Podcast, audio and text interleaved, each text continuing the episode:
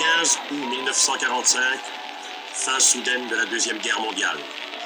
Les vaincus sont écrasés au bord de l'anéantissement. La joie des vainqueurs s'empoisonne d'un soulagement scandalisé.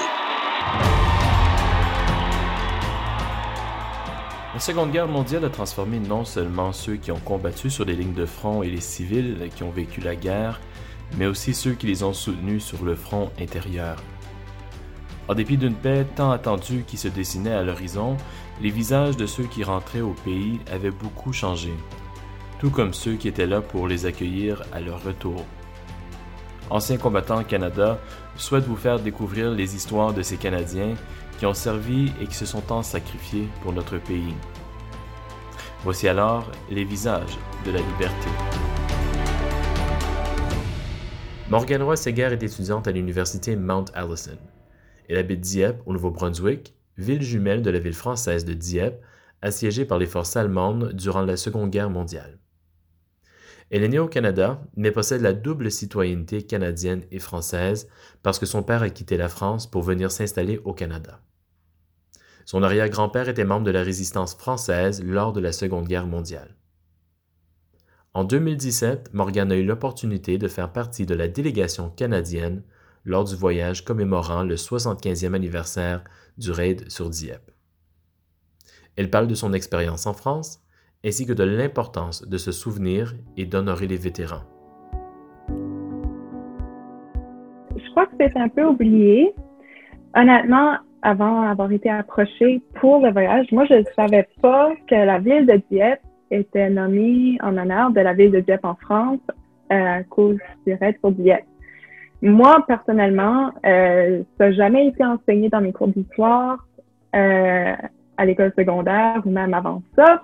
Ce qui me surprend parce que c'est un événement important. En plus, la ville de Dieppe, on est dans la ville de Dieppe, pourquoi pas en parler?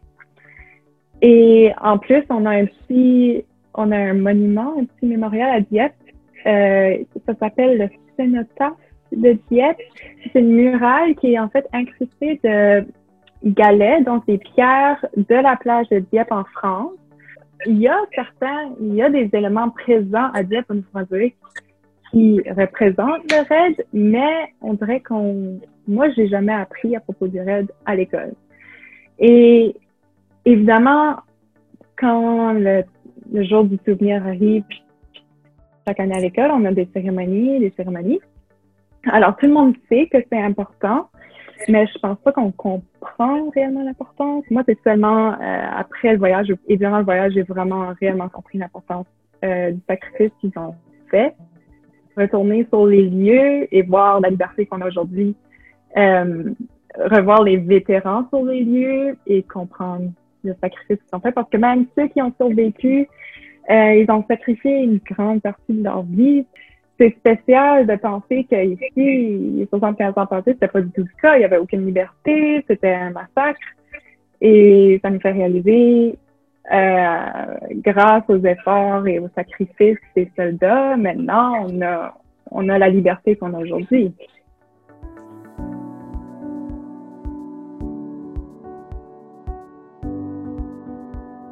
Les jeunes qui font partie de la délégation canadienne vivent une expérience enrichissante et unique.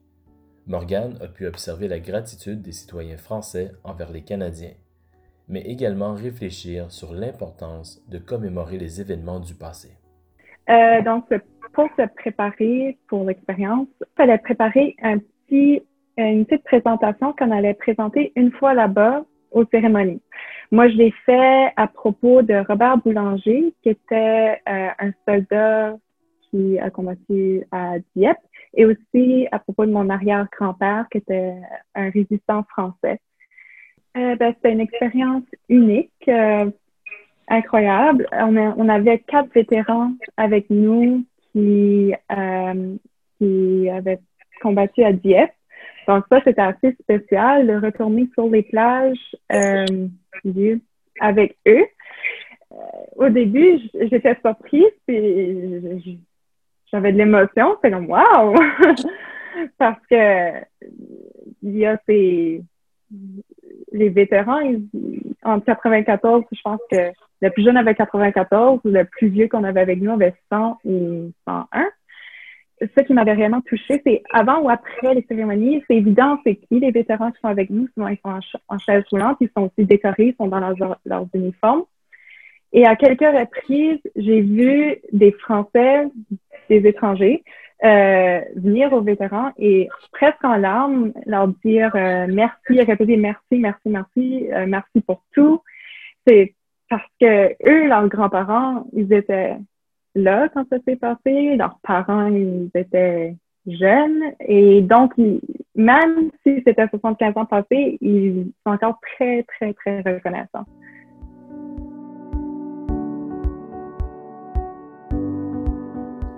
Morgane a été marquée par une conversation en particulier avec un vétéran de la délégation.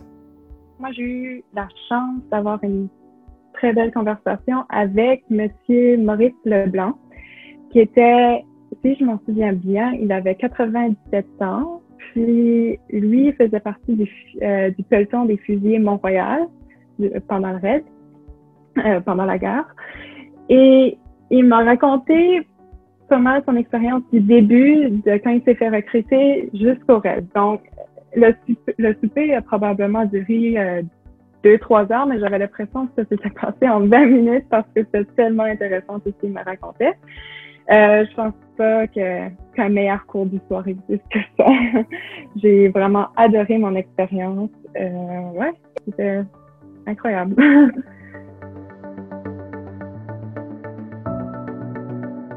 les compatriotes de la résistance française qui ont contribué à aider les Canadiens et les Alliés ont dû le faire dans le plus grand des secrets. Morgane partage les souvenirs de guerre de son grand-père qui habitait non loin de Dieppe. Mon grand-père, j'avais posé la question, puis il se souvient un peu, il y avait environ 10 ans euh, pendant la guerre, puis il m'a mentionné que Évidemment, lui, il avait aucune idée que son propre père était dans la résistance et sa mère non plus. Donc, c'était réellement top secret. Il m'a aussi raconté que quand les Russes sont arrivés, euh, il, était caché sous la table de la cuisine avec sa grand-mère parce que ils avaient peur. Puis une fois qu'il est sorti de sa cachette, un Russe lui a donné un gros bec sur la joue. Voilà, c'est tout pour cette fois-ci. Je tiens à vous remercier d'avoir écouté cet épisode du balado Visage de la liberté. Vous pouvez vous tenir à jour et participer à la conversation via les médias sociaux en utilisant les mots-clics Le Canada se souvient et Visage de la liberté. Retrouvez-nous également en ligne à l'adresse www.vétéran avec un Le Canada se souvient. Vous y trouverez des articles sur les visages de la liberté et vous en apprendrez davantage à propos de ceux et celles qui ont servi et qui se sont sacrifiés pour notre pays. Si vous avez une suggestion pour le balado, qu'il s'agisse d'un invité ou d'une histoire en particulier, vous pouvez utiliser les médias sociaux pour communiquer avec nous par Facebook et Instagram sur la page Le Canada se souvient ou encore au moyen du compte Twitter d'Anciens combattants Canada. Merci d'avoir été des nôtres et à bientôt. Et n'oubliez pas, leur visage raconte l'histoire et nous préservons leur héritage.